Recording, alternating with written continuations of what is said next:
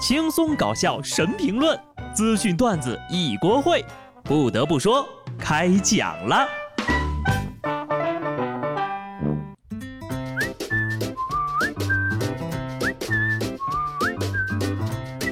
哈喽，听众朋友们，大家好，这里是有趣的。不得不说，我是机智的小布。还有一个来月啊，今年就结束了。你们最大的收获是什么？反正我呢是什么都没有哈，而且还失去了很多的头发和钱。我看呢，二零二零年是没什么戏了，就这么着吧啊，咱们不如展望一下二零二一年。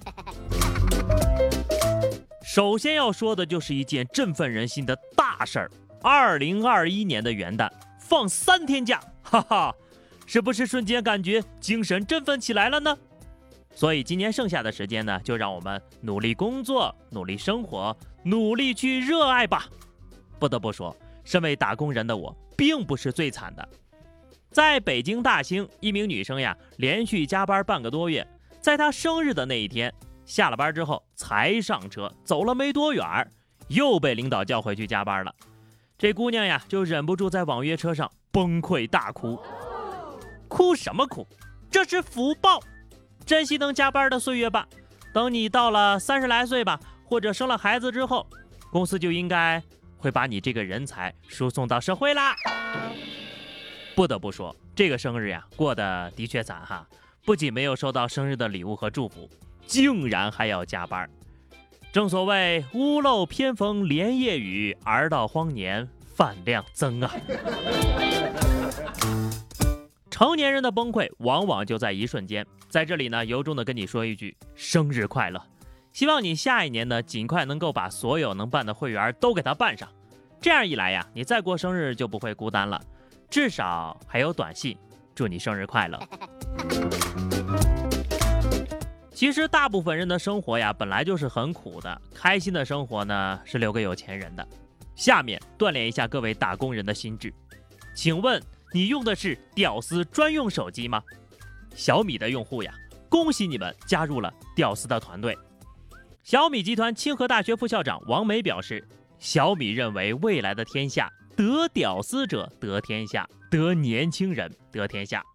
对此呢，小米公司发言人今日发表了声明，表示王梅本人对其不谨慎的错误言论给米粉用户带来的伤害深感悔意，主动请辞对此负责。瞎说什么大实话啊！我用的就是小米，没错，我就是屌丝。但是你要说我，我就生气。我可以自嘲，但是你们不许说我屌丝。自嘲和嘲笑的区别，那心态是不一样的，含义也是不一样的。得屌丝者得天下，买个手机还挨骂。不得不说呀，做运营推广的一定要谨言慎行。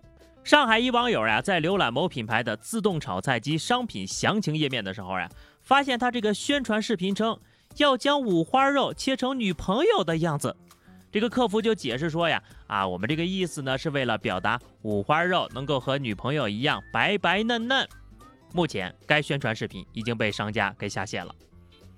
开玩笑的前提是被开玩笑的人觉得很好笑，那才叫好笑。如果被开玩笑的人觉得很恶心，那就叫低俗。正常人能想到这种广告词儿？怕不会吧？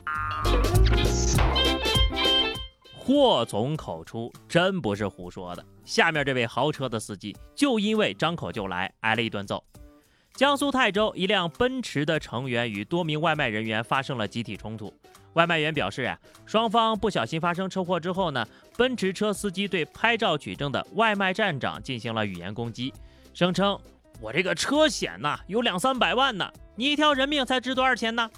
还想用手里的杯子打人家，开个奔驰就这么嚣张吗？你不说呀，我还以为你开的是火箭要上天了呢。开个奔驰就不知道自己姓什么了，都不会好好说话了。这要是开上劳斯莱斯，还不得杀人呢？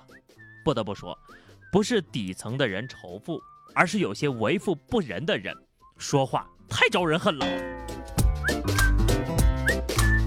有时候讲道理真的没用，因为有些人呐，压根儿就不讲道理。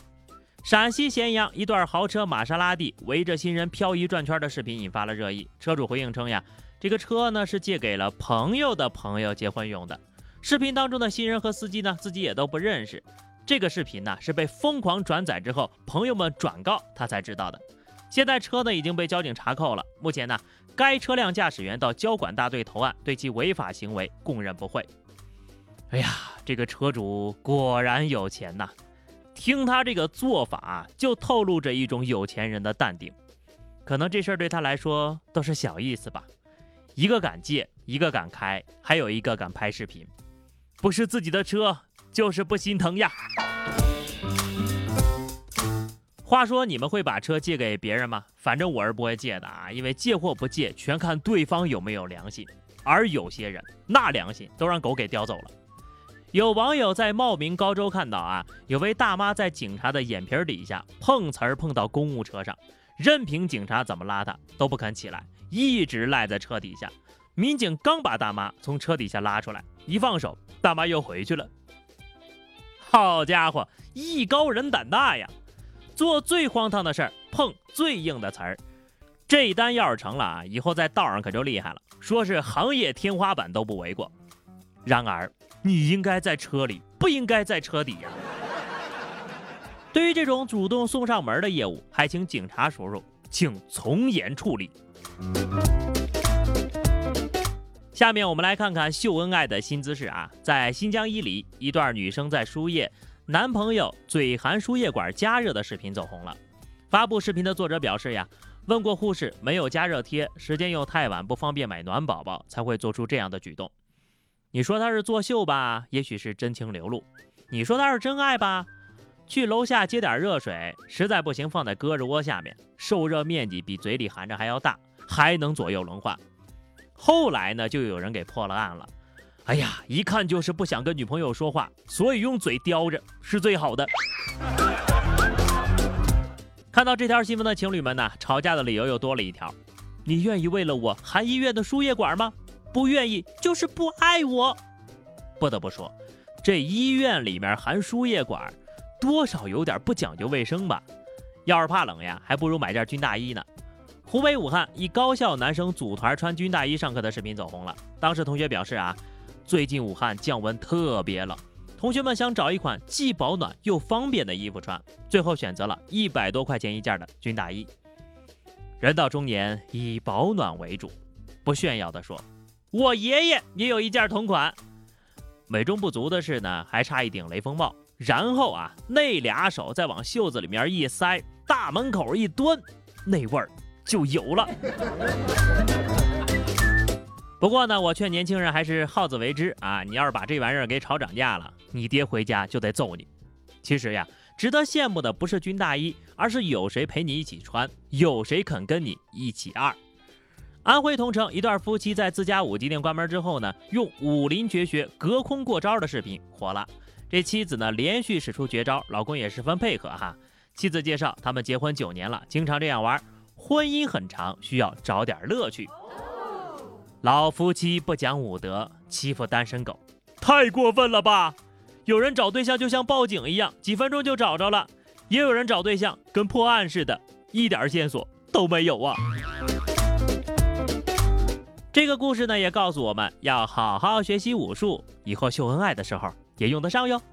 好了，那么以上就是本期节目的全部内容了。关注微信公众号 DJ 小布或者加入 QQ 群二零六五三二七九二零六五三二七九，来和小布聊聊人生吧。下期不得不说，我们不见不散，拜拜。